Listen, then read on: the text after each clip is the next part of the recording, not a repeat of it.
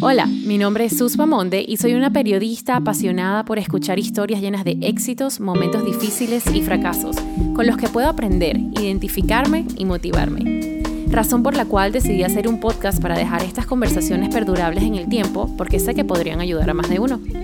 Este espacio es sagrado y está dedicado a celebrar los éxitos de personalidades dentro de la comunidad latina.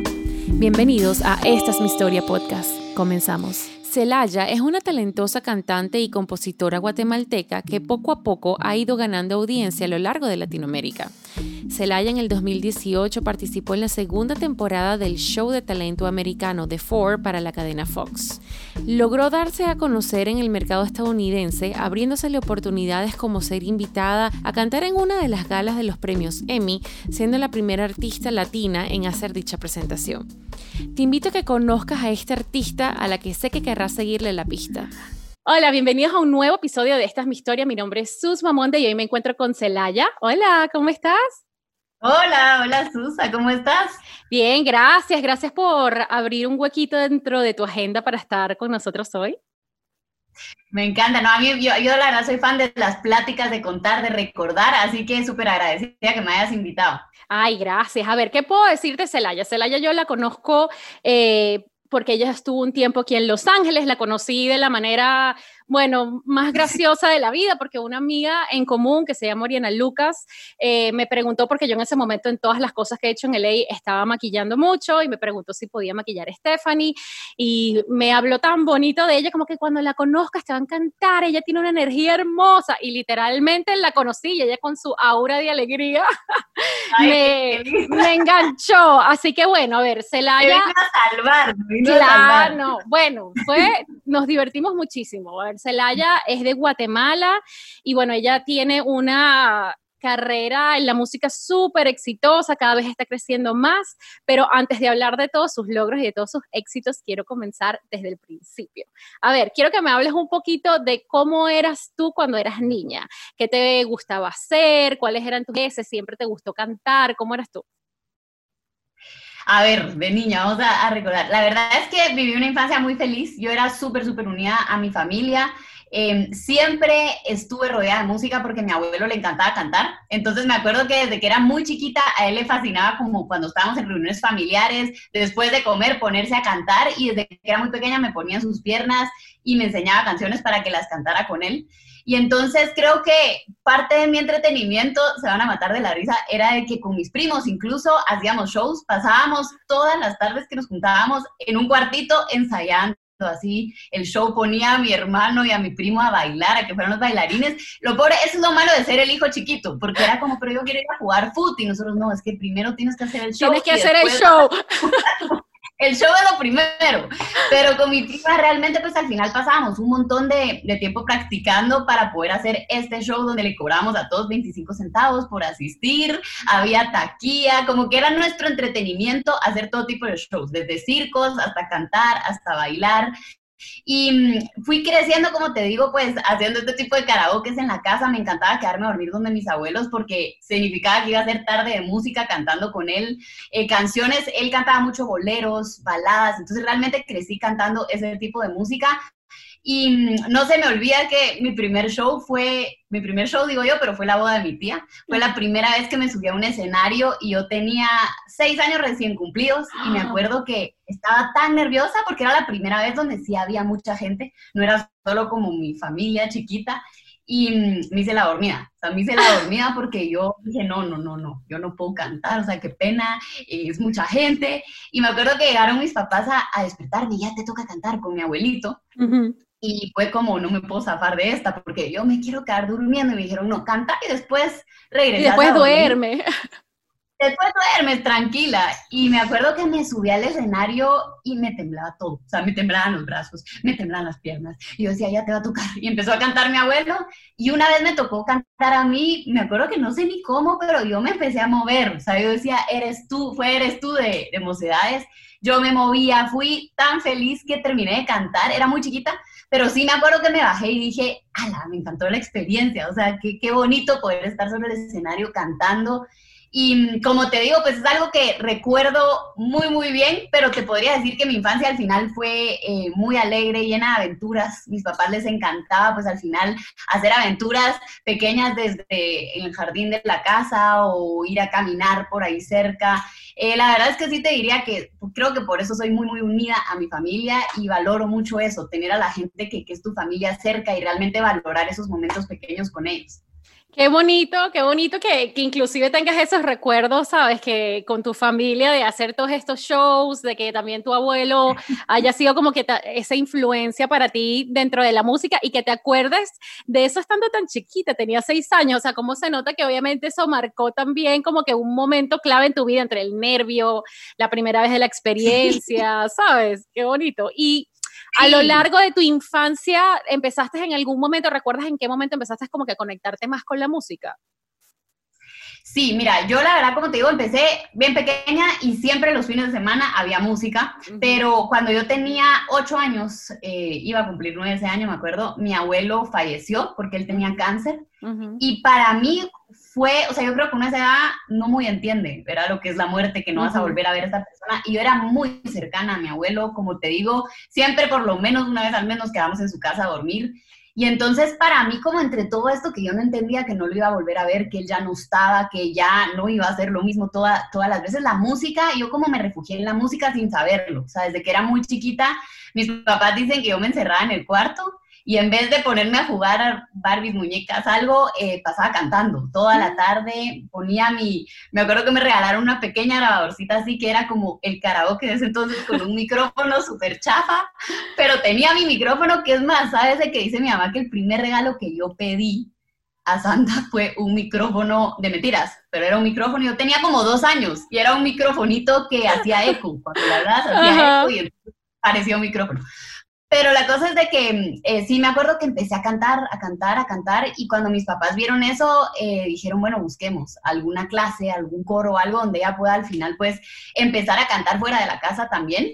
Y mm, lo primero donde estuve pues fue el Coro Nacional de Guatemala, que fue una experiencia bien bonita, había gente de todas partes de Guatemala, de muchas culturas, éramos un montón, éramos como ciento y pico jóvenes jóvenes niños, ¿verdad? Porque éramos chiquitos, me acuerdo que ahí habré entrado como a los 11, 12 años, y nos tocaba ir diferentes partes de Guatemala cantando, a veces me tocaba ser solista, a veces ya como con todo el coro, y ya después de eso, pues fue que yo tomo la, la decisión de empezar, es más, era más chiquita, tenía justamente nueve, porque después de eso fue que yo empiezo clases em, ya de canto con la doctora Angélica Rosa aquí en Guatemala, y, uy, se me abre un mundo de, de, géneros que yo no conocía. O sea, ella me introdujo a la ópera, al teatro musical, al rock, a un montón de géneros que la verdad nunca había pues estado en contacto tan de cerca antes.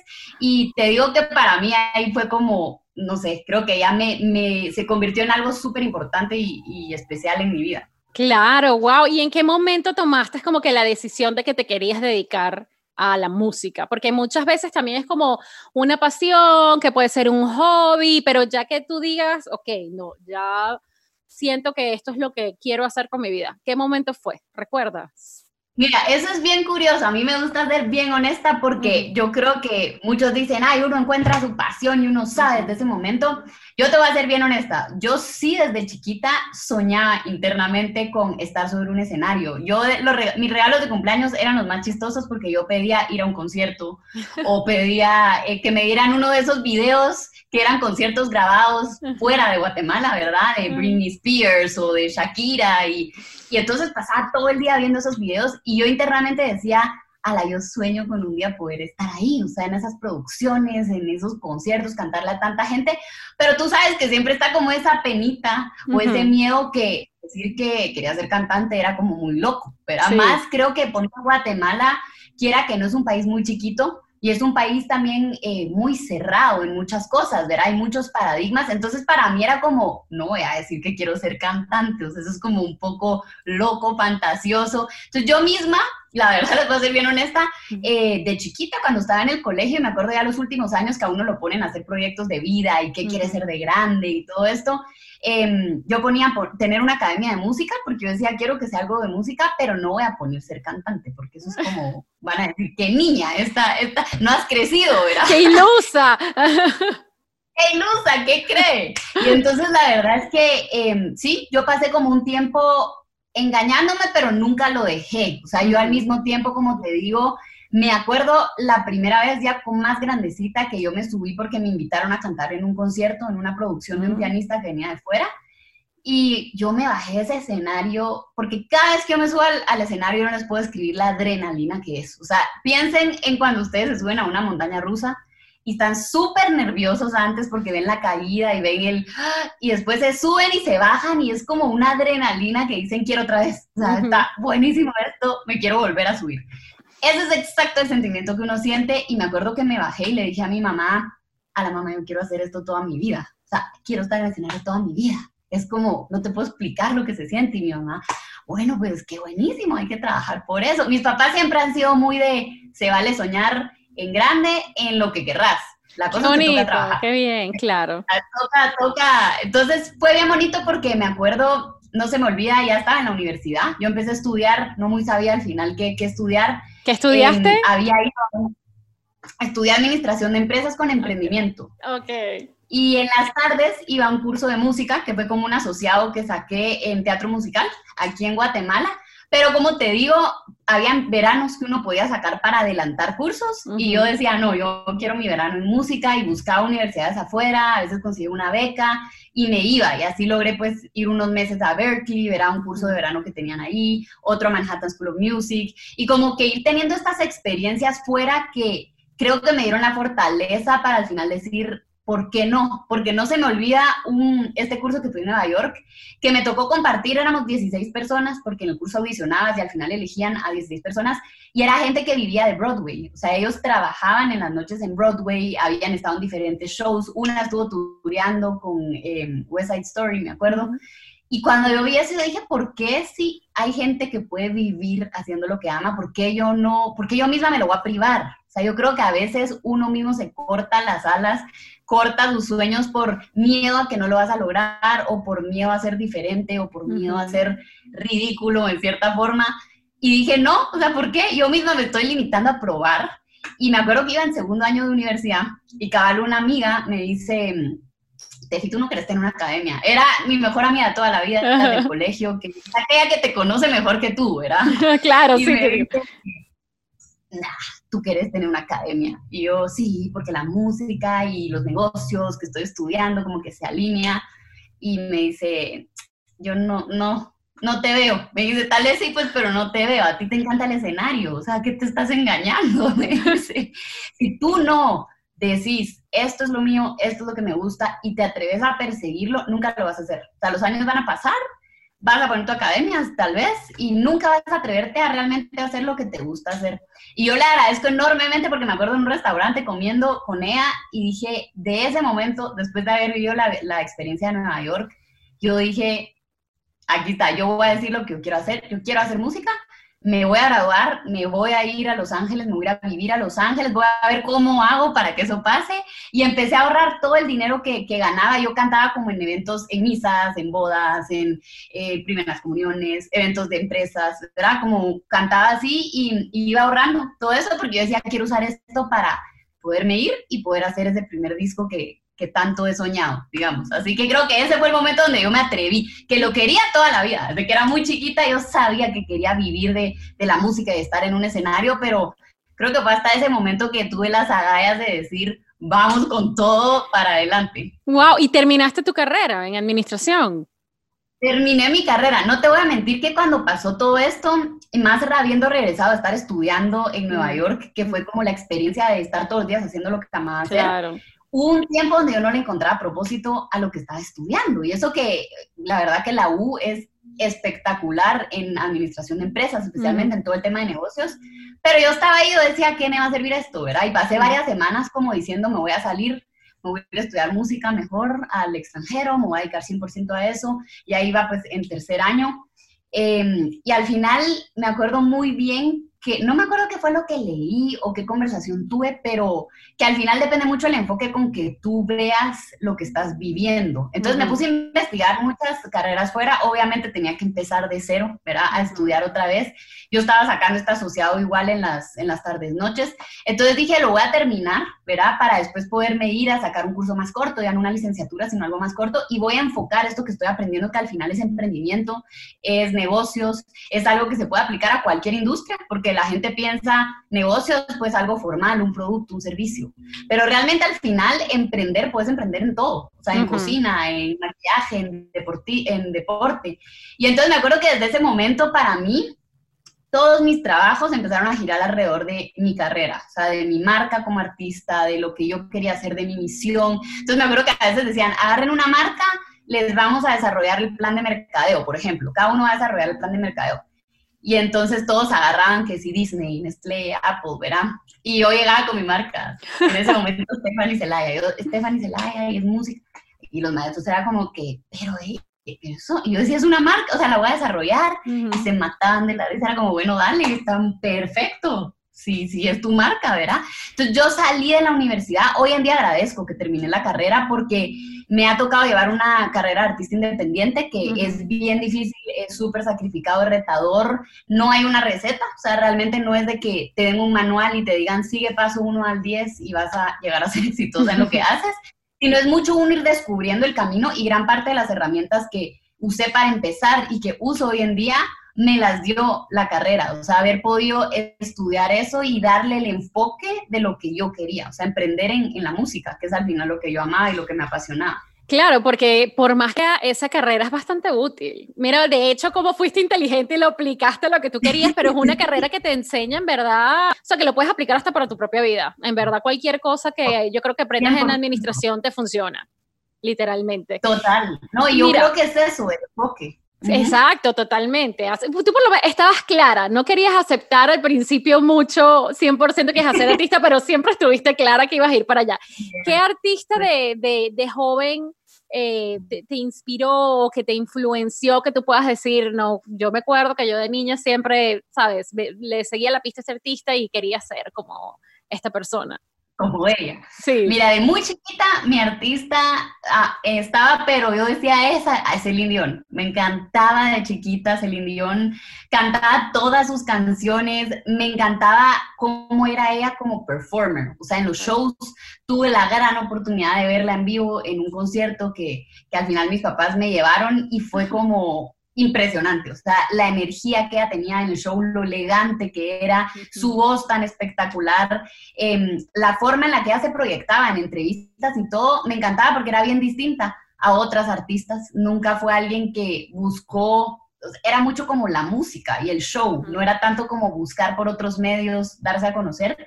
Y creo que es alguien que a mí siempre me, me motivó. La miraba, cantaba todas sus canciones, eh, así que ella te diría que es como la, la que más recuerdo así fuerte, fuerte, pero también Shakira es alguien que desde chiquita, o sea, yo crecí con el disco de pies descalzos desde que era, fue el primer disco que me aprendí de principio a fin y traía las letritas en el disco. Yo recuerdo, es que eso fue un antes y un después, o sea, Shakira cambió demasiado el mercado latino, que de hecho ese disco cumplió cinco años hace unos días y no lo puedo creer. Sí, yo vi, yo dije, wow, qué vieja soy. Yo también, yo, yo, yo diciendo, wow, yo recuerdo exactamente el momento en que mi papá me regaló el disco porque yo estaba obsesionada, o sea, era una cosa que era como que por favor, yo lo quiero. Y recuerdo cuando me lo regaló, fue como, oh, hace 25 años, qué locura. como pasa el tiempo. Pero bueno, ajá, y entonces cuando tú viniste para acá a Los Ángeles, ¿qué viniste a hacer? ¿Cuál era tu intención? ¿Querías como que quedarte viviendo acá o siempre fue como, ok, voy a ir a hacer algo y yo me regreso con estos conocimientos a Guatemala y hago mi carrera allá? ¿Cómo fue?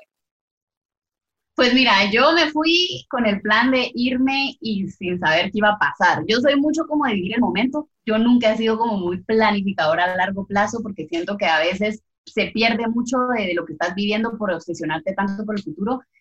Y, y, creo que en ese momento yo solo estaba clara que me quería ir. Yo investigué qué países eran y al final Los Ángeles era como la cuna del entretenimiento y dije, ok, me quiero ir allá y me quiero ir a estudiar, porque había la opción como de irme a la deriva también a ver qué, pero dije, no conozco a nadie, no conozco la industria, no conozco cómo funciona, entonces me quiero ir a sacar un asociado de un año, ¿verdad? Al final como en Musicians Institute, que es una universidad espectacular contemporánea, porque yo quería que fuera música pop. No, la mayoría de universidades abarca clásico o teatro musical, pero son pocas las que ven pop y estos géneros que era lo que más me llamaba la atención.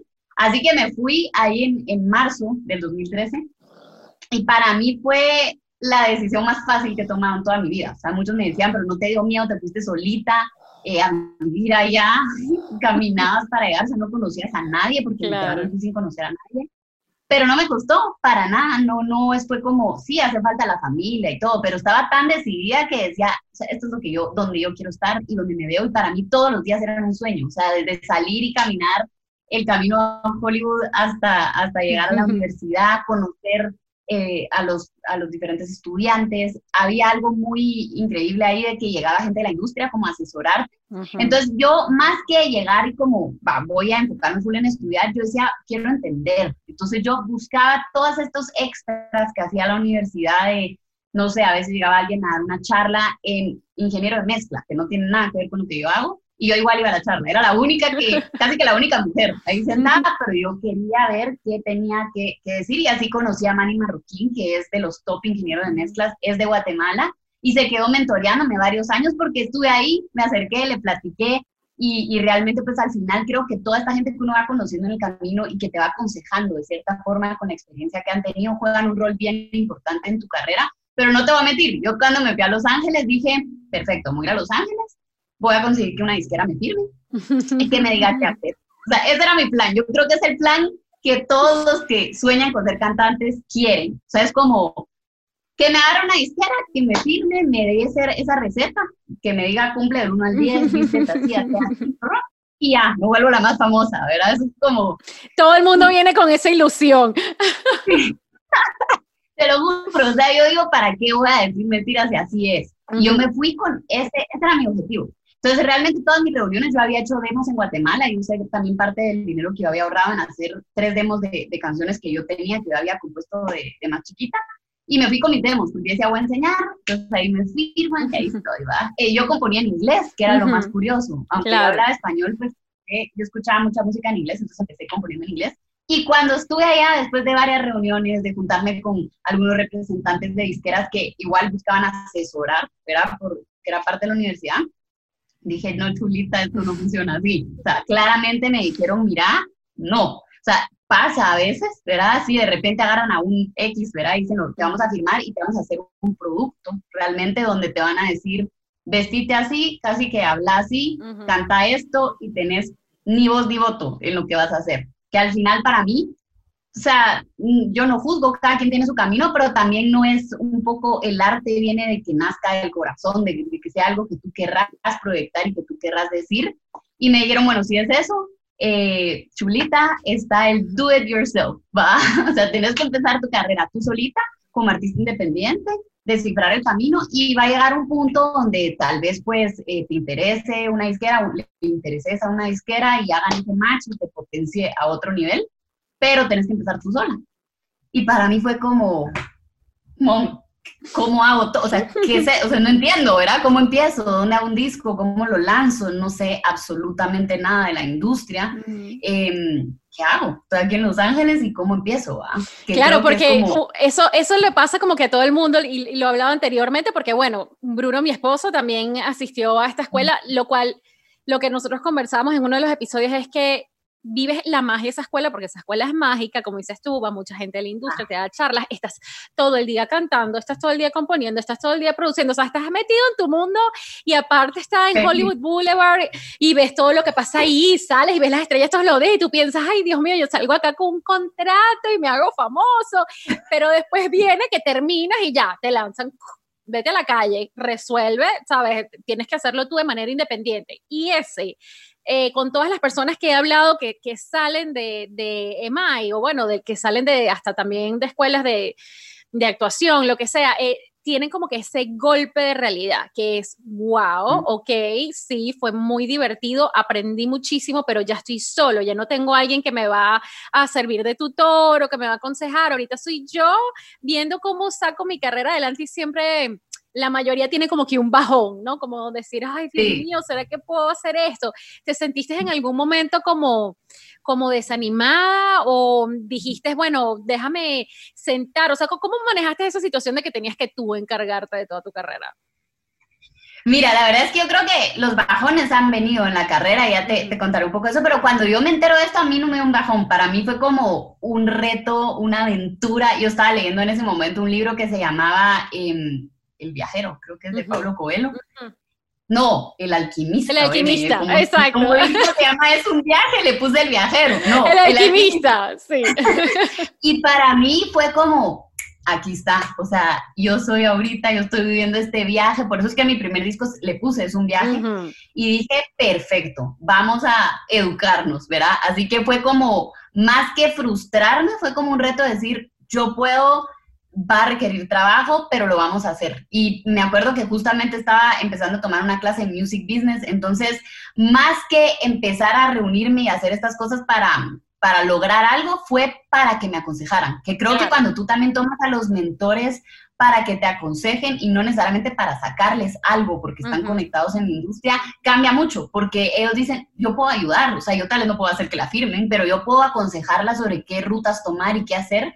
Y para mí en ese momento me sirvió mucho, yo me leí un montón de libros de music business, de artistas independientes, de biografías de otros artistas para ver cómo habían hecho ellos y dije, ok, lo que está claro es que necesito música, ¿verdad? No, nunca he lanzado nada, no me conocen, necesito un disco y lo vamos a hacer realidad. Así que me acuerdo que platiqué con un amigo que también se graduó en Mike, que Leo Leoni, ¿verdad? Que lo conoces, estaba también Enrique, Enrique París, Enrique Márquez París, que, que, fueron como mis dos aliados cuando yo arranqué con esto, fue como quiero hacer esto, uno estaba full en, en management, el otro en music business, el otro estaba full en producción, entonces dije, va, hagamos esto, quiero hacer un concepto con el que yo realmente conecte y que hable de este viaje y que todos en algún punto de nuestras vidas pues vamos a emprender, no necesariamente en la música, pero en muchas áreas de nuestra vida. Y es como esta incertidumbre, hay muchos sentimientos y yo quiero escribirle a cada uno de esos sentimientos. Y fue bien curioso porque muchos de esos sentimientos me llegaron a pasar después de que yo ya había sacado el disco, ¿verdad? Pero para mí fue un proceso súper lindo. Fue bien curioso porque como te cuento, yo había ahorrado por muchos años para hacer ese disco. Y cuando empezamos a hacerlo, me alcanzó como para tres canciones. O sea, se, me acabó todo lo que había ahorrado toda mi vida y literal tenía tres canciones. Y yo decía, ¿qué ahora con esto? ¿verdad? Entonces, había un, en una clase, justamente en la universidad, me enseñaron de estas plataformas que son de crowdfunding, ¿verdad? Para uno poder financiar sus proyectos. Me acuerdo que no se, no se usaba mucho todavía en Latinoamérica, en Guatemala no se conocía todavía esas plataformas y dije, lo vamos a intentar.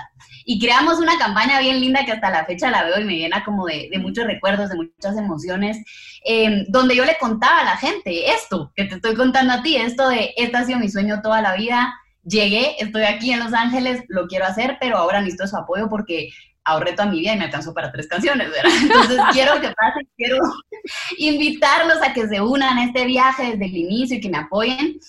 Y siempre pues al final con ese miedo de, de no saber si la lanza, si le va bien, si, solo te apoya tu hermano y tus papás, ¿verdad? Como que uno así como, y me acuerdo que una bendición, lancé la campaña, la campaña se viralizó aquí en Guatemala, en algunas partes de Centroamérica, varios artistas eh, de aquí lo compartieron y yo no los conocía y fue como algo bien bonito y llegué a la meta en tres días.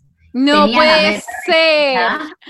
Fue, mira, para mí fue como, o sea, yo me meto el tercer día, ya habíamos llegado a la meta, terminamos con el doble de, de, cantidad recaudada y fue con eso, gracias a la gente, por eso es que siempre digo que gracias pues a cada una de la gente que, que ha creído en mí, logré hacer no solo el disco, sino logré hacer mi primer video, mi primera gira de promoción en, en, Centroamérica y varias cosas que al final, pues, quiera que no fuese el primer paso hacia la industria, ese primer piecito que obviamente cuando uno lo lanza, yo dije, ya aquí ya yo conozco el teje y maneje de todo y obviamente cada día que pasa te das cuenta que sigues aprendiendo. Siempre estás aprendiendo, es así. Y en este, en este disco... Eh, tuviste una canción súper exitosa que se llamaba Bastaba una mirada. Y, fue, o sea, por, por, lo que, por lo que he podido ver en, en, tu carrera y en tus redes, esa canción fue como lo que te llevó a ti también a tener más exposición. ¿Cómo fue eso? O sea, ¿cómo la gente descubrió tu canción? ¿Fue parte de lo que tenías planeado? ¿Cómo surgió? Mira, esta canción eh, fue bien curioso. Surge justo después de que yo había lanzado el disco. Es la primera que lanzo después. Y para mí nació, yo digo, la canción llevaba magia en sí porque nació bien rápido. O sea, para ese entonces a mí me tomaba mucho tiempo componer las canciones. Tú sabes que es un proceso. Yo compongo full el ritmo, después le escribo la letra, pero son como varios días de ir armándola, como si fuera una escultura. Esta canción, me acuerdo que mi abuelita me estaba visitando, se quedó dormida en la sala y yo como que tenía esta idea en la cabeza de que me puse a pensar cuando uno cruza miradas con alguien y una mirada realmente te puede causar un impacto. O sea, muchas veces hasta te imaginas toda una historia y es por el poder que tiene la mirada.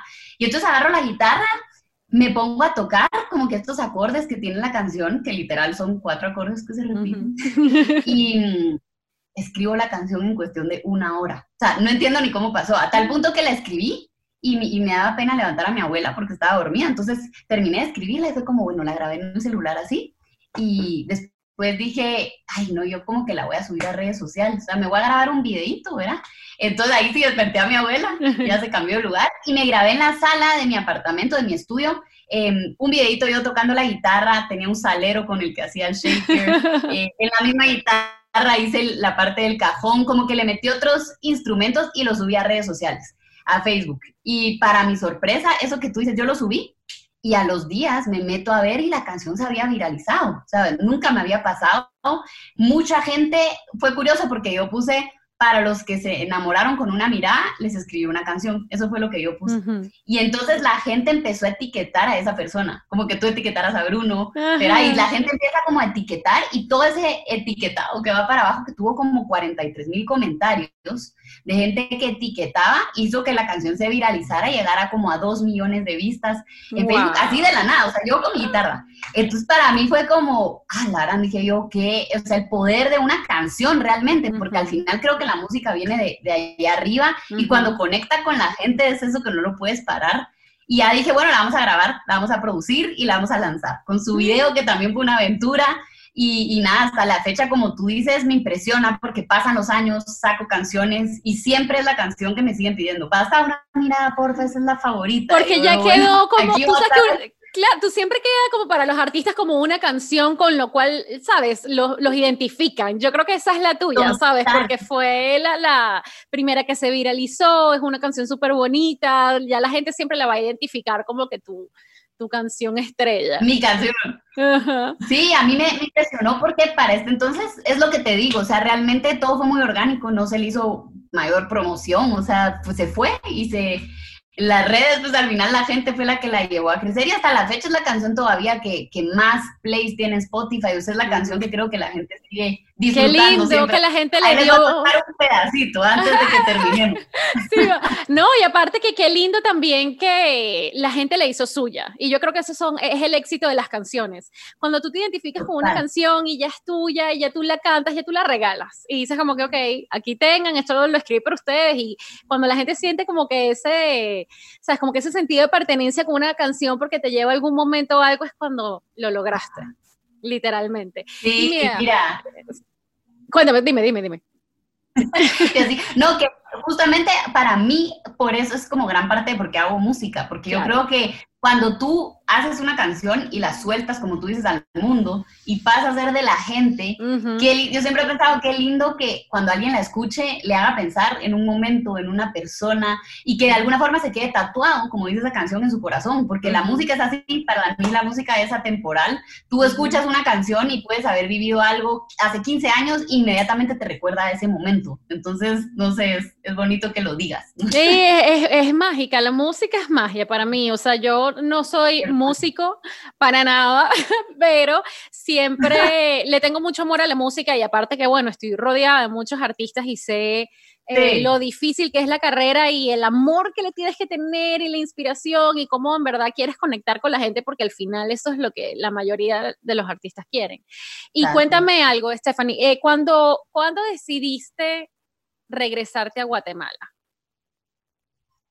Mira, yo creo que fue, es que todo se dio como, no fue una decisión difícil porque al final no fue como, bueno, me retiro y me voy.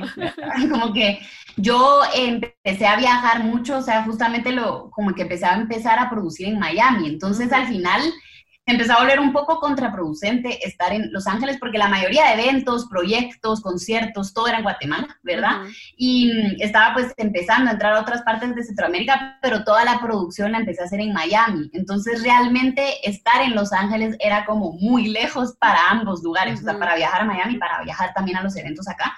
Em, aparte de todo, pues me casé, ¿verdad? Es algo que nunca lo conté así en las redes, pero eh, cuando fue todo esto, él se iba a mudar a Los Ángeles, todo era Los Ángeles, y después yo dije, creo que estoy enamorada de la ciudad más que de lo que realmente ahorita en mi carrera me va a aportar, porque creo que si yo me enamoré de Los Ángeles, creo que le tengo atado mi sueño. Cada vez que yo regreso es como esa adrenalina de que ahí fue donde yo arranqué y me atreví a soñar y empecé toda esta aventura que estoy viviendo. Pero dije, ya no es aquí, o sea, creo que a veces nos cuesta soltar. Yo me despedí, me acuerdo, puse música de Coldplay, fui a mi apartamento. Yo creo que uno, yo no soy tan pegada a las cosas materiales, pero me costó irme del apartamento porque había tanto, era como que tanta energía de todos esos sueños, de todas esas desveladas donde uno ingenia mil cosas para que las cosas pasen. Y fue como, sentí que ya me tocaba como irme y empezar otra etapa, ¿verdad? Me, nos estuvimos un tiempo en Panamá y viajando mucho, o sea, al final me tocó mucho estar entre Miami y Guatemala y justamente pues ya fue hace dos años, yo me vine a Guatemala para empezar a, realmente trabajar un poco más este territorio y desde acá poder viajar, que sea México, que sea Salvador, que sea Miami, como que era un lugar muy céntrico para todo lo que estaba pasando y con todos los eventos que empezaron a pasar, proyectos con marcas, diferentes cosas, creo que también me sirvió mucho como regresar acá y poder terminar de, fortalecer mucho lo que era pues Claro, y bueno, uno también siempre quiere en casa... Eh, lograrlo, ¿no? Es bonito que la gente te reconozca porque al fin y al cabo tú tienes la esencia también de tu país y es bonito que, puedas construir tu carrera allá.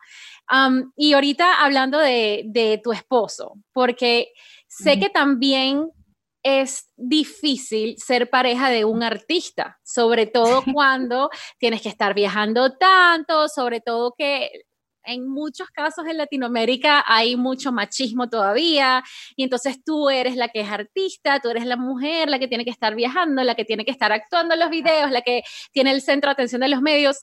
¿Cómo, cómo has logrado crear, como que también mantener tu relación privada, porque tú también mantienes tu relación bastante privada, ¿cómo has logrado conservar, sabes, como que tu relación intacta y cómo has logrado también que, que todos estos viajes no afecten tu relación, porque obviamente sé que él, te, apoya, porque lo sé desde el minuto uno, pero ¿cómo, cómo logras también mantener la relación, digamos, de, de la misma manera como la comenzaste? Mira, la verdad es que a me encanta porque es un, tema que creo que es bien importante y que pocas veces pues al final me, he abierto en ese tema. Yo con Ricardo llevamos años de estar juntos, la verdad es que nos conocimos muy chiquitos em, y empezamos pues este noviazgo, él se tuvo que ir, verá, eh, un tiempo estuvo fuera, después regresó. Y me acuerdo muy bien que para mí mi sueño era yo mover a Los Ángeles, lo tenía clarísimo, ¿verdad? Entonces al momento que se toma esa decisión, yo sí me acuerdo que habían miedos, o sea, yo siempre les digo a todos cuando dicen, ay, no, pero es que qué perfecto. Yo digo, una relación mucho se construye, yo creo que ese esfuerzo de, de, los dos y sobre todo mucha libertad, que yo creo que al final la base de, de nuestra relación siempre ha sido esa libertad, esa confianza, ese empujar al otro a que alcance lo que quiere alcanzar. Y para mí, pues yo creo que él vio que el amor por la música ha sido que algo que, que ha existido desde muy chiquita y de que realmente, ¿por qué él iba a impedírmelo? Como tú dices, o sea, yo sé que a veces como hay relaciones donde es, no, pero es que si te vas no funciona. Cuando yo me mudé a Los Ángeles, que ya éramos novios, em, fue como, esto es algo que yo quiero hacer, al final, mira, veamos si funciona, o sea, veamos el, el presente, ¿verdad? Yo quiero estar contigo, él me decía, no es lo que yo pensé, o sea, nunca pensé, ah, voy a terminar con un artista, ¿verdad? O sea, como que es una vida bien diferente, pero sos tú, yo quiero estar contigo y si eso sos tú, pues hay que ver bien cómo lo vamos llevando, ¿verdad? Y en el momento si llega a un punto donde no funciona, pues no pasa nada, ¿verdad? Tal vez no era pero vamos a esforzarnos de dar todo porque sí. Entonces creo que desde que eso empezó, em, nuestra relación incluso de noviazgo y todo fue bien linda. Yo estaba en Los Ángeles, nos veíamos pocos. Mucha gente dirá, ¿cómo hicieron? Va? Eso de lejos, no, no muy. Yo creo que cuando, cuando al final la, la confianza está y es la base de tu relación, yo creo que es lo principal y es lo que hoy en día permite que llevemos la relación como la llevamos. No te voy a mentir que cuando me comprometí, a mí me agarraron de sorpresa, Ricardo me agarró 100% de sorpresa, y era un tema que no me gustaba tocar en cierto punto porque me daba miedo, porque como tú dices, es un mundo, especialmente toda la farándula, pongámoslo así, la industria de, entretenimiento, donde poca gente cree al final en el matrimonio, en la familia, ¿verdad? Es, mucha gente le dedica toda su vida a su carrera, a su profesión, y entonces cuando yo mencionaba ese tema, para muchos era un shock, era como que, ay, no, tú te vas a casar. Y muchas preguntas era como, ya no vas a seguir con tu carrera, ¿verdad? Como todas estas preguntas que para uno mismo era como, ¿cómo no vas a seguir con mi carrera, verdad? Pero en algún punto lo cuento porque sé que para muchas tal vez puede ser algo donde uno diga, uno se empieza a asustar, ¿verdad? Y entonces dice, me acuerdo muy bien que yo lo hablé con, con Ricardo y para él fue como, mira, la relación es nuestra, ¿verdad? Hay gente en tu industria donde no lo va a entender, hay gente dentro de mi grupo que no lo va a entender, porque cómo va a ser eso que a veces viajes y estemos dos, tres semanas separados y después otra vez juntos. Y después es una relación bien distinta, pero si funciona para nosotros es lo que importa. O sea, al final es nuestra relación.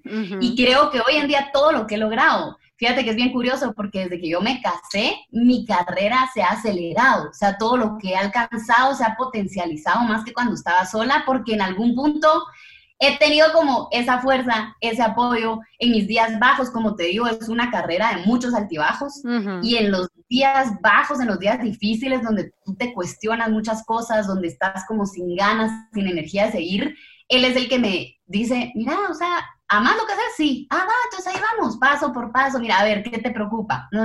Todo lo hace tanto más simple que para mí mismo es como, ah, qué rico, vas a tener razón, sigamos adelante, ¿verdad? Entonces creo que es como ese, esa admiración mutua. Yo, él es un crack, digo yo, es súper, súper eh, apasionado en lo que hace. Entonces, yo creo que verlo a él también tan apasionado en sus emprendimientos, en lo que él está haciendo, me motiva a mí. Y creo que en parte él verme tan apasionada en lo que yo hago, que la música, pues lo debe motivar a él. Y esa motivación, admiración y alegría, porque al final digo, tú misma lo deberás sentir. Yo creo que el matrimonio no es para nada aburrido. Si estás con la persona correcta, es mucho más divertido y es mucho más una aventura que por más que lo he mantenido un poco privado en las redes, porque justamente era eso, en ese momento a mí me daba mucho miedo abrirme en ese tema y que la gente al final no fuera a tomar en serio mi carrera o dijera, ah, ya se casó, saber ni para dónde va. Entonces dije, quiero probar de que, de que no, o sea, de que realmente cuando estás con la persona ideal no te limita, te potencializa mucho más. Y por eso hoy en día pues ya me iba abriendo más en ese tema para que la gente al final se dé cuenta que se vale soñar y se vale estar acompañado también. No, y, es, es, lo que dices tú es, algo muy bonito porque él te apoya y él te inspira. Y cuando tú tienes a alguien que te entiende, que te conoce y que sobre todo los dos han tenido como que una postura muy firme de no dejar que el ambiente les, sabes, que los ponga a cuestionar la relación o que hagan tener como que, sabes, las segundas opiniones vayan a, de alguna manera interferir dentro de la relación, eso es sumamente importante porque significa que ustedes también están muy unidos y que ustedes saben lo que tienen. Y mientras que ustedes lo sepan, este, más nada vale. Y qué lindo también es, claro, y qué lindo es también que tú ahorita eh, estás pudiendo demostrar como que, mira, capaz tú no sabías, pero tengo años con esa persona y mira cómo manejo mi carrera, todo es posible, ¿sabes? Como que no, no tenemos por qué limitar. Claro, no tenemos que limitarnos por eso y, y cuando uno está enamorado, uno eh, trabaja en equipo. Porque lo que acabas de decir es súper importante. No es que yo me entrego todo a él y él se entrega todo a mí, o sea, es trabajar en equipo y es respetarse y es acompañarse y es motivarse y que también puedes dar ese ejemplo siendo tú una, artista y, y, demostrarle a la gente que si estás con la persona correcta puedes hacer lo que tú quieras y que pueden tener una vida plena es un mensaje muy bonito también que dar. Así que... Total me alegra mucho que, que, que, bueno, que ya después vamos a hablar del video, porque sé que él fue el modelo de tu último video, pero ya vamos a hablar de eso. a ver, Estefania, vamos a hablar de esto. Vamos a hablar de esto un segundo. Tu carrera siempre la estuviste llamando como Stephanie Celaya y ahorita tomaste la decisión de llamarte Celaya artísticamente. Me tengo también que pasar yo el chip, que sé que mucha gente está haciendo lo mismo. Así que si se me sale el Stephanie, discúlpame. ¿Qué te llevó a tomar la decisión de llamarte Celaya? Cuéntame. Mira, la verdad es que fue una decisión difícil porque quiera que no, yo siempre he dicho, yo como persona soy lo mismo que yo como artista, ¿verdad? Entonces yo siempre nunca había visto la necesidad de cambiarme el nombre. Yo decía Stephanie Celaya, sí era bien complicado en los medios para la gente que no me conociera como Stephanie, con F, con E, con Y, yo no ni una, es, de otra forma, ¿verdad? Entonces era como deletrearlo, explicarlo. Y justamente estaba hablando con, una persona del medio que, me ha ido mentoreando mucho en el camino y entonces él fue el que primero me hace esa sugerencia y me dice, mira, yo siento que Celaya tiene mucha fuerza, es súper fácil de, de recordar y tiene como mucho tu presencia, o sea, mucho lo que tú proyectas artísticamente. No has pensado como que quedarte solo con el Celaya porque es mucho más eh, fácil de la gente que se lo recuerde, sino es como ir a buscar cómo se escribe tu nombre, cómo se hace. Y entonces, em, a mí la verdad es que me, me, dejó pensando, porque hasta la fecha te digo, da miedo hacer el cambio, porque al menos en Guatemala, pues ya muchos me conocen como Stephanie Zelaya, me siguen buscando como Stephanie Zelaya. Entonces, hacer el cambio sí implicaba que vas a perder a cierta gente en ese cambio, porque hay gente que hasta la fecha sigue buscando en Spotify, Stephanie Zelaya, y me dicen, no estás en Spotify, y yo no, busca Zelaya, ahora está todo como Zelaya, ¿verdad? Pero creo que fíjate, algo que me ayudó también a mí es que por más que soy, me siento la misma en artista que como persona, hay cosas que a mí en mi mente también me sirvió como separarlas, ¿verdad? Esto estoy cuando yo creo mi arte, yo, yo, por ejemplo, soy muy apegada a la gente que quiero, mi familia, mis amigos, me importa mucho que estén bien, qué piensan, qué hacen, pero Celaya, la artista, cuando yo creo, yo me tengo que enfocar mucho en el arte, en estar en el escenario, no me importa qué piense la gente, o sea, realmente es fluir. Entonces dije, también me sirve como separarlo, ¿verdad? Y que Celaya represente ese lado artístico, ese lado fuerte, ese lado aventurero que va y que de alguna forma pues lo lleve impregnado también mi nombre, ¿verdad? Y que, y que sobre todo sea bien fácil que cuando la gente oiga Celaya, pues diga con Z o con C, busca las dos y lo encuentra. No es tan complicado. Bueno, pero estás ahorita haciendo. Todavía no se acostumbran algunos. Bueno, pero, estás haciendo campaña. Vamos a colaborar con el podcast a hacer la campaña. Tienen que ir a buscar en las plataformas Celaya. Ahí eh. encuentran el disco y todo lo que hemos estado platicando. Exactamente. Así que bueno, para también dejar como que eso, eso claro, y bueno, tendré como que acostumbrarme, igual que el resto de tus seguidores, a, a pasarme el chip. Pero bueno, a ver, vamos a hablar sobre The Four porque siento que esto fue una experiencia única en tu vida y me encantaría conversar sobre esto. ¿Cómo, cómo llegaste a, el show? Porque una de las... Una, como que una, uno de los aspectos distintos del show con el resto de, de competencias de canto era que ellos escogían a cuatro.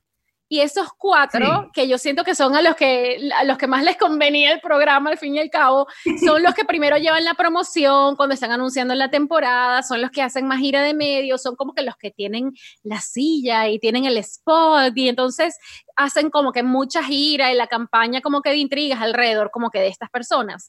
¿Cómo entraste tú ahí? O sea, fue por medio de, tu manager o fue porque tú quisiste hacer el casting? O sea, ¿cómo fue ese proceso para la entrada al, show? Mira, fue bien curioso. O sea, la verdad es que yo te juro que digo, es estas cosas que te van llegando, que Dios te las va mandando.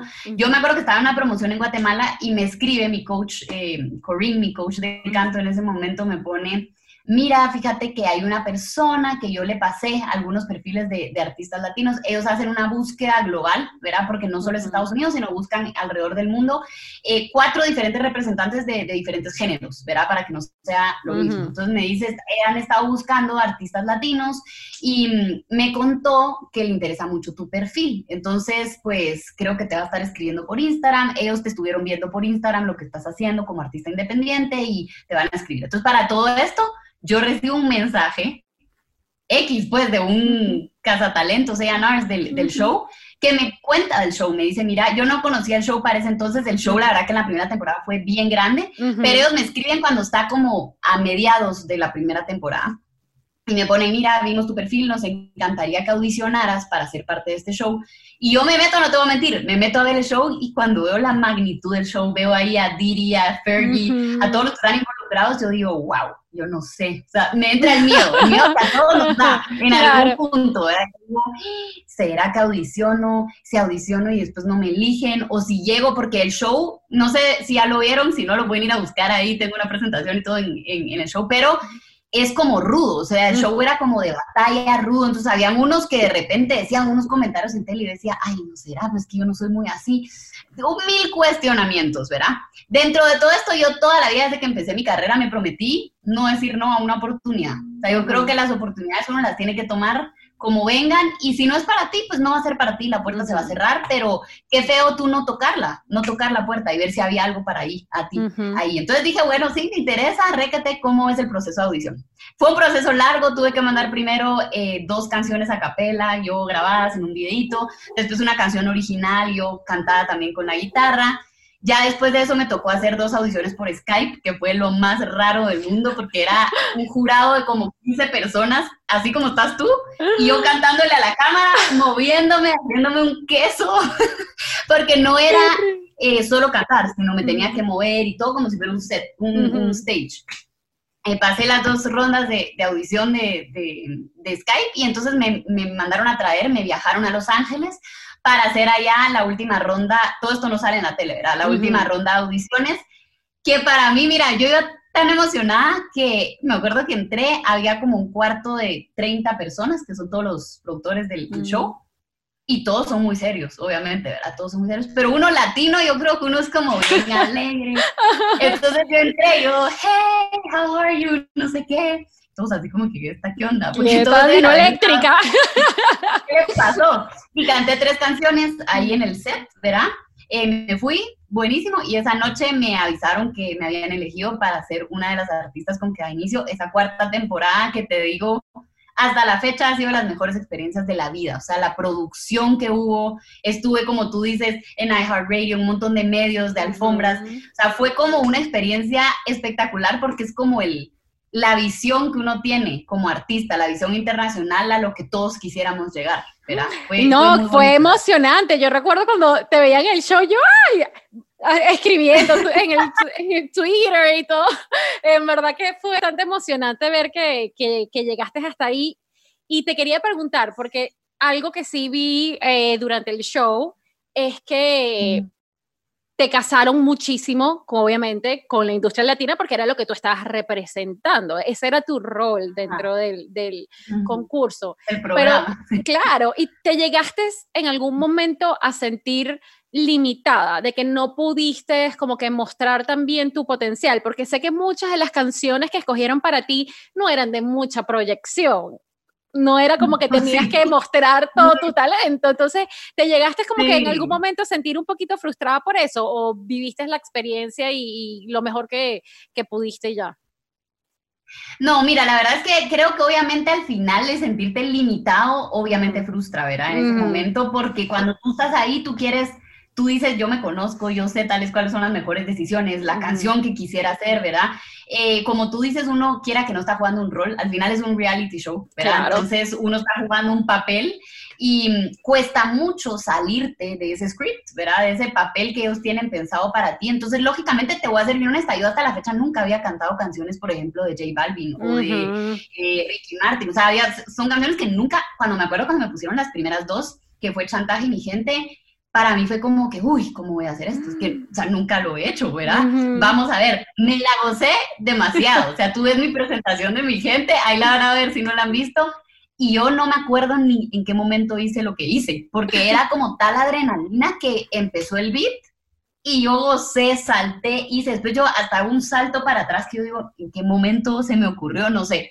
Pero realmente me lo disfruté porque yo escucho mucha música latina, me fascina, me gusta el reggaetón también, pero lógicamente, como tú dices, ya estando ahí, obviamente el público al final em, sí cree que quiera que no, uno va eligiendo qué cosas de tu talento demostrar. Entonces, sí, en cierto punto es frustrante el uno no poder decir, miren, si hubiera sido por mí, tal vez hubiera cantado otra canción, ¿verdad? Especialmente pues al con esa canción que fue la, la que al final me hizo salir del show, que respeto mucho a los artistas que la cantan, pero no era para nada mi estilo, o sea, no es una canción con la que yo me identificaba y que al final, lo que tú dices, pues, eh, no es lo mismo sentir que no, no dependió al final 100% de ti esa elección, ¿verdad? Pero como como tú dices, por, más que en ese momento, pues, obviamente es frustrante y uno dice, ay, fue, era, porque el show fue tan impresionante que uno se quiere quedar ahí hasta el final. Porque por supuesto.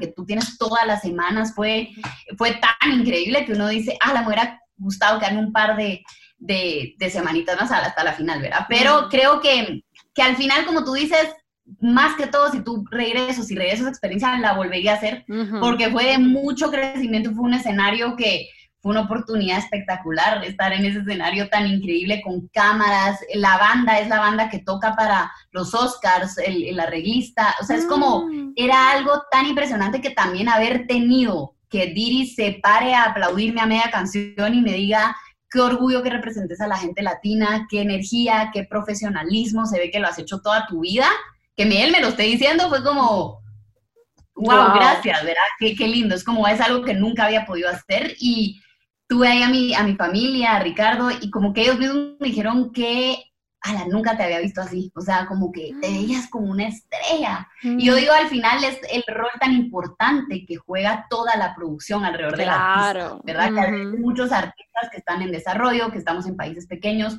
lógicamente pues no puedes tener acceso a toda esta producción que al final te lleva a que se vea espectacular, pero sé que hay mucho talento en toda Latinoamérica. Claro que, sí. Claro que sí. Y, y mm, porque aparte también eh, la energía que tú le brindaste al show no, obviamente cada quien tenía un estilo, pero la energía que tú le dabas era como que todo el mundo se ponía a bailar y también lo loco era ver como que todos estos americanos gozando la música latina y no tenían ni idea de qué estabas cantando y aparte Eso es lo que más me disfruté. Claro, porque es gracioso, todos cantaban, bailaban y aparte que era un público también fuerte, porque te digo, ese reality uno se, yo lo veía, me, me sentía estresada porque es, es una dinámica bastante ruda es ruda, no. O sea, al final, mira, el show es rudo. Yo dije, yo tengo que saber a qué voy. O sea, aquí tengo que estar fuerte.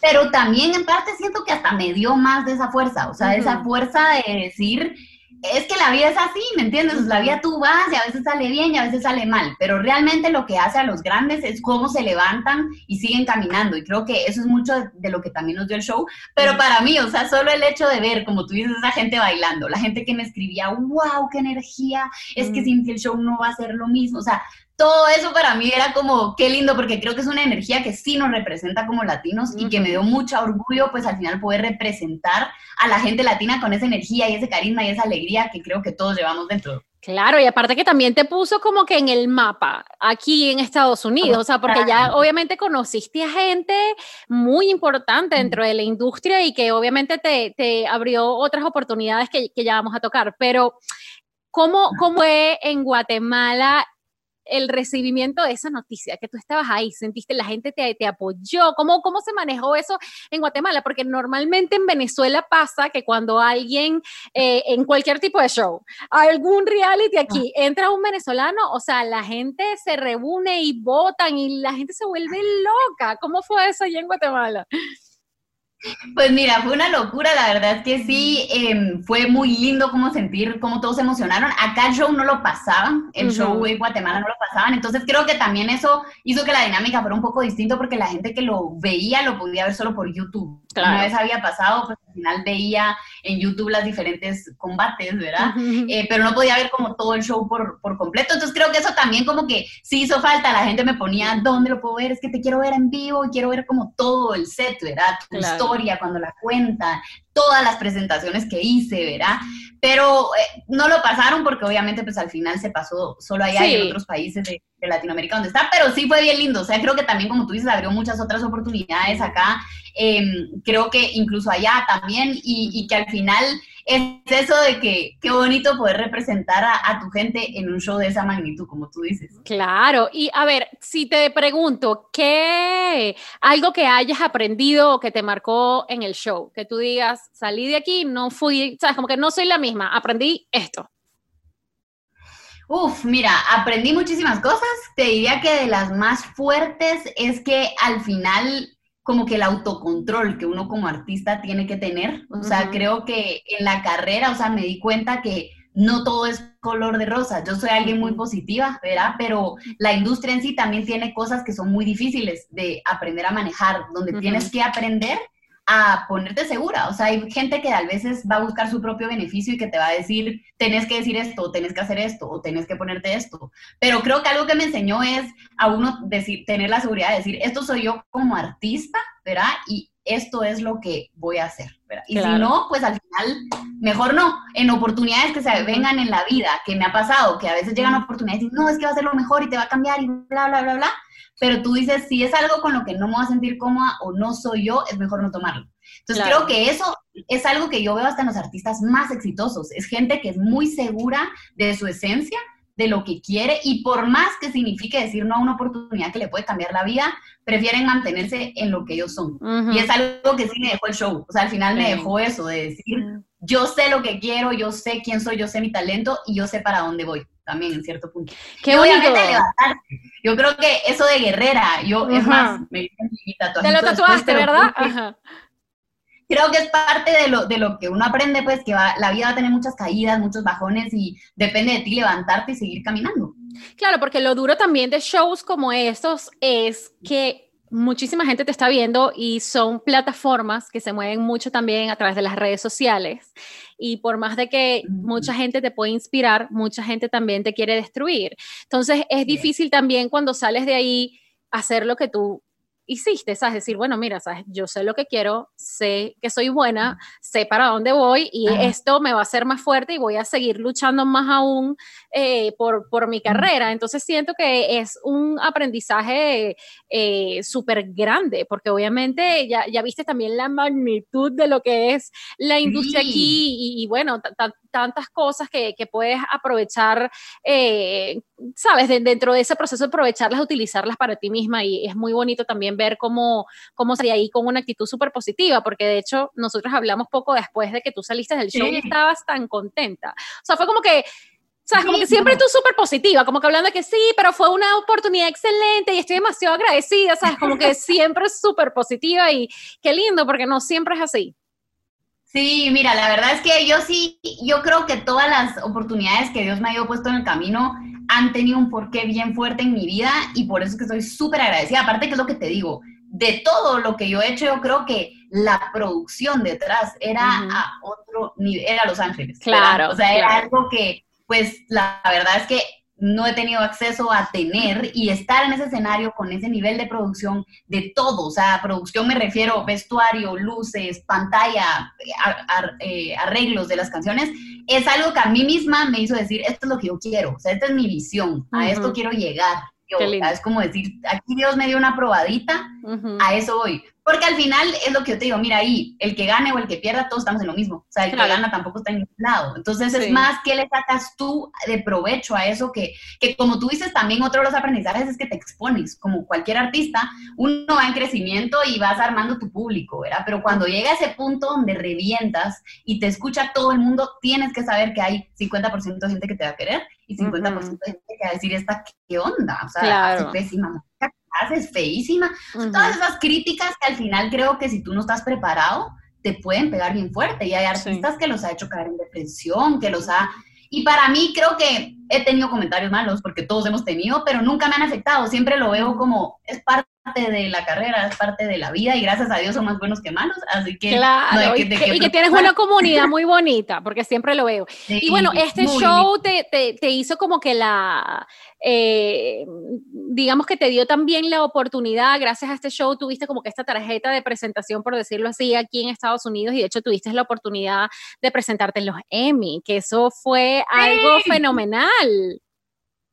Fue increíble. Mira, yo me acuerdo cuando recibo la invitación a mi correo, o sea, me mandaron un correo al, al correo que está en la website, o sea, y me escriban y yo cuando lo veo te juro que hasta pensé que era de esos como scams Mentira, capacha este link y es un virus, ¿verdad? Me acuerdo que le iba a Ricardo mira, me están invitando y me pongo a leer y me enseñaban videos de cuando había estado Andrea Bocelli, Michael Bublé, ¿verdad? Como varios artistas que habían tenido antes y digo, me meto a investigar y efectivamente la productora era la que hace todo lo, de los shows de los Oscars y de los Emmys. Y entonces digo, programemos la reunión y cuando estamos en la reunión me dicen, nunca hemos tenido un set latino, pero queremos por primera vez tener un set latino para inyectar esa energía, aparte que hoy en día pues la música latina está en todo el mundo, creo que ha agarrado mucha fuerza. Y yo digo, es esas cosas que tú dices, mm. uno no puede, y me encanta esa frase, uno no puede conectar los puntos viendo hacia adelante, solo los conectas viendo hacia atrás. Y si yo, por ejemplo, no hubiera tomado la oportunidad de estar en ese reality y en ese show, nunca, jamás hubiera tenido la oportunidad de, poder estar en la gala de los Emmys. Entonces creo que al final solo dices, Dios sabe sus caminos y Dios sabe qué te va poniendo en, aunque tú no lo veas, aunque tú en cierto punto digas, habla, ¿para qué tomes este trabajo? si al final igual me fui, ¿verdad? Como que tiene un propósito, tiene un porqué. Y para mí estar en los Emmys, mira, fue irreal, o sea, tener a la para, yo eh, justo acaba de terminar la temporada de Game of Thrones y yo soy súper fan, tener ahí a todos los actores de Game of Thrones, de Ozark, y yo como sentir que le estás cantando a esa gente que tú ves en la tele. ¡Qué envidia! fue así increíble. Aparte que obviamente el nivel de producción, tú te puedes imaginar, nunca ensayamos con la banda, para mí fue un shock porque no hubo ensayo. Y yo llego ese día y fue como, yo esperando que me dijeran, porque no quería preguntar. claro, dije, mira. Y el ensayo, no, te, te, mandan, o sea, me mandaron las partituras y como un demito de lo que iba a tocar la banda, de los arreglos. Yo practiqué con eso, obviamente, por las dos semanas antes del show. Pero cuando llego me dicen, bueno, tu prueba de sonido es ponte a esta hora y dos horas después ya era la, la alfombra. Y yo, ay, el ensayo con la banda, ah, sí, ahí en la prueba de sonido. Tienes 15 minutos. Y yo, o sea, yo estoy acostumbrada a que para los shows uno repasa como tres horas y dos días diferentes con la banda. Pero yo llegué, me subí al escenario, el director me dijo, lista, sí, va, play. O sea, empezaron a tocar y ni un error. O sea, terminamos el set de 15 minutos y me dijo algo que quieras como revisar y yo, todo está perfecto. ¡Qué nivel! ¡Qué nivel! Sí, fue espectacular. La verdad es que otro de los escenarios que realmente me he disfrutado mucho. ¡Qué lindo! Aparte que te dejaron tocar uno de tus temas, ¿no? Tocaste Ring sí, Ring. mira, eso para mí Sí, Ring Ring. Yo justamente les digo, miren, voy a estar lanzando en estas semanas eh, Ring Ring y me encantaría debutarlo aquí, o sea, que el debut sea aquí. Yo dije, me van a decir que no, tal vez va. Entonces me pidieron que les mandara la canción, la revisaron, video y todo, y me dijeron, me encanta la canción, me encanta, va con el set, cántala. Y yo, ¡Qué éxito! ¡Qué éxito! ¡Qué bien! Qué, qué, rico que hayas podido vivir todo eso y que bueno, que espero que vengan demasiadas cosas también. Porque bueno, lamentablemente este, este año hemos estado un poco encerrados en casa, pero espero que cuando se active todo puedas eh, tener otras oportunidades por, por aquí también, porque definitivamente te está oyendo muy bien. Y tocando un poquito ese tema, em, ¿cómo fue para ti eh, ya en el 2020 el tema de la pandemia, ¿cómo fue para ti de estar viajando y estar tan activa con tu carrera, caer en esta cuarentena que nos pegó a todos tanto? Tú que eres una persona también tan, tan positiva y que eres tan alegre y que eres tan eléctrica y estás saltando de aquí a acá, ¿cómo, cómo fue para ti también como que este proceso de, de, de la cuarentena, de estar en tu casa, de no poder salir? ¿Cómo lo manejaste? Pues mira, al, principio creo que como para todos fue un shock. Realmente este año había muchos planes que, que había pues al final planeado, muchos viajes que iba a hacer a México, algunos festivales que iba a estar por allá. Eh, cuando todo esto pues se da, obviamente es como en pausa, ¿verdad? Y para mí al principio sí fue como, ¿qué voy a hacer? Yo estoy acostumbrada como tú dices, a estar moviéndome de arriba para abajo, producción, eh, promoción, viajar, concierto y de repente es como estás en este panorama donde es muy incierto, no sabes cuánto tiempo va a durar, ¿verdad? Así que sí te puedo decir que las primeras dos semanas fueron un poco duras porque estás como, no, o sea, sin dirección, pero estás como parada y dices que estoy en mi casa, pero tengo que trabajar, pero ni sé en qué trabajar. Entonces, em, me acuerdo muy bien que hubo una frase que me mandó mi mamá, que decía que la música sea ese abrazo que no nos hemos dado. Mm. Y entonces em, me acuerdo muy bien que lo comenté con él, con mi papá incluso, y mi papá me dice, mira, al final, si la música como que es ese regalo que, que en cierto punto nos acompaña en los momentos más difíciles, eh, ¿por qué no usar hoy ese talento que tienes para acompañar a la gente en este momento que está viviendo? Y para mí fue algo que dije, me hizo cambiar la actitud, o sea, un giro de 180 grados y decir, es verdad, aunque sea un año que va a ser, va a implicar un reto, porque obviamente estoy desde casa, quiero que sea un año donde comparta mucha música a la gente y que de alguna forma puedan sentirse acompañados por, por mi arte. Y me acuerdo que la primera canción, yo acaba de lanzar ya un sencillo, ¿verdad? Pero la primera canción que produje estando en pandemia fue una que se llama Mantén la Fe. Y justamente fue una canción como para poder llenar de esperanza y aliento a la gente que a mí me sorprendía ver a muchos perdiendo su trabajo, gente artesanos o, músicos que realmente vivían mucho del día a día y de repente ya no tenían nada y tienen familias. Y yo dije, sí, puedo ayudar, obviamente como dice, comunicando proyectos y todo, pero puedo ayudar también sembrando esperanza. Y creo que es algo que, que a veces uno no se detiene a pensar que una ayuda puede ser eso, sentir que la gente se sienta acompañada, que se sienta bien. Así que hago la canción y a raíz de eso, pues eh, ha sido un tiempo muy productivo, han surgido muchísimos proyectos digitales, eh, regresé mucho a la esencia. Para mí fue un momento de mucha introspección, de regresar a componer yo con mi guitarra, con mi piano, em, hasta pues al final como empecé a componer canciones con, con letras como yo hacía antes y a darme cuenta incluso que al final para dónde quería ir, porque yo creo que en todo este camino de, la música, en toda esta carrera, a veces te dejas influenciar mucho por lo que está sonando, lo que está pasando, lo que te aconsejan, lo que te dicen, y en todo ese merequetengue tenga pierdes gran parte de tu esencia como artista. Y para mí esta pausa obligada que vino a hacer pues al final esta pandemia, me hizo como pensar en eso, o sea, ¿qué es lo que yo quiero dejar como artista? ¿Cuál es mi mensaje? ¿Qué es lo que quiero que diga mi música? Y me di cuenta que sí, había empezado así mi disco y tal vez hice así, ¿verdad? Y bueno, ahora me tocó regresar para acá. Todo es válido con tal de que regreses. Todo es válido con tal de que uno, pues, y, y, yo la verdad sí quería después del primer disco darme un tiempo para experimentar con géneros, con letras, con, con, cosas, escribir de diferentes cosas, pero fue bien lindo cabal como en este proceso de estar componiendo y, y de estar como en, proyectos diferentes, conciertos y más íntimos, ver en mis redes, donde les canta a la gente cosas que no han escuchado antes, darme cuenta al final realmente qué es lo que quiero, qué es lo que quiero proyectar, qué es lo que estoy buscando con este segundo disco que voy a empezar a armar. Entonces, dentro de todo, yo siempre digo, cuando las cosas no dependen de uno, es mejor no estresarse por eso, sino controlar lo que sí puedes controlar, que es tu actitud, que es qué haces tú con este tiempo. Y creo que pues le hemos sacado provecho en, lo que se ha podido, así que contenta. Claro que bueno. Y, ajá, y háblame un poquito de rápido y lento, porque es un tema que sacaste hace poco y se ha disparado impresionante. Tienes más de 600 mil views en YouTube y que es tan bonita la canción. Este es uno de los temas que sientes que estás regresando más a tu esencia. Sí, mira, es una canción que nace justamente porque me puse a pensar que es algo que todos hemos vivido, que es aquello que cuando te enamoras de algo o de alguien, ¿verdad? Y quieres ir a mil por hora, quieres experimentar de todo con esta persona, quieres que todo pase rápido, pero hay algo dentro de ti que te dice como, llévalo lento, realmente disfruta cada momento, cada pasito, conocer bien a esta persona. Y yo creo que aplica para la vida en general. Mi abuela me dice un día, rápido y lento, eso es la vida. Y yo dije, ay, qué profundo. Dije yo, pero es cierto. O sea, muchas veces uno mismo en la vida quiere lograr todo rápido y quiero esta meta y quiero este sueño rápido, que se ve rápido.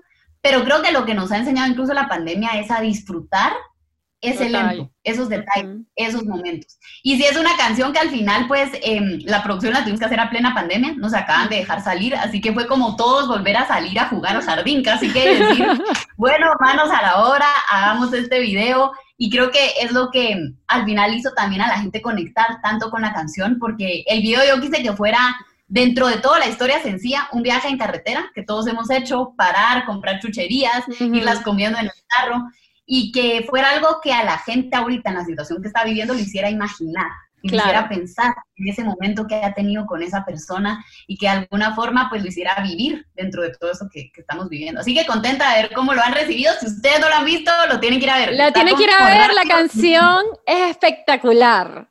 Mira, ¿cómo, cómo, ¿cómo llegaste al punto de hacer el video con tu esposo? Al principio, ¿cómo, ¿cómo recibió él eso? O sea, al principio le dijo como que no, o después se entusiasmó y lo quiso hacer, porque eso es algo de las cosas que he visto en estos días, que en las redes todo el mundo hablando aquí, que ¡Ah! es el esposo de Celaya, y como que, wow, el video, qué picante. ¿Cómo, ¿Cómo fue ese proceso para tu esposo estar en el video? Muy chistoso.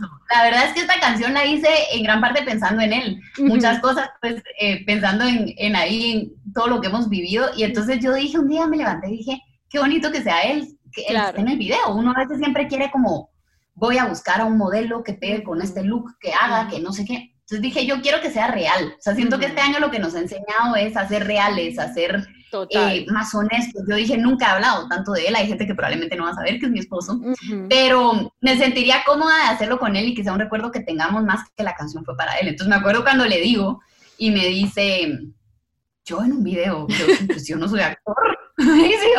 no, no importa, o sea, vas a tener que actuar como, como somos pues en la vida real. Y me dice, ay, no, no, no, que un video, no, no, no. O sea, no, hombre, a mí qué pena, me dice nada que ver, mejor pone un actor, otro actor. Y yo, no, hombre, mira, fueron varias semanas como de ir así. Y después le dije, mira, el video va a ser candente y todo, y como que. Pues, Tú eres la persona. ¿ah? Y entonces me dice, bueno, pues tal vez sí, tal vez sí me animo, va.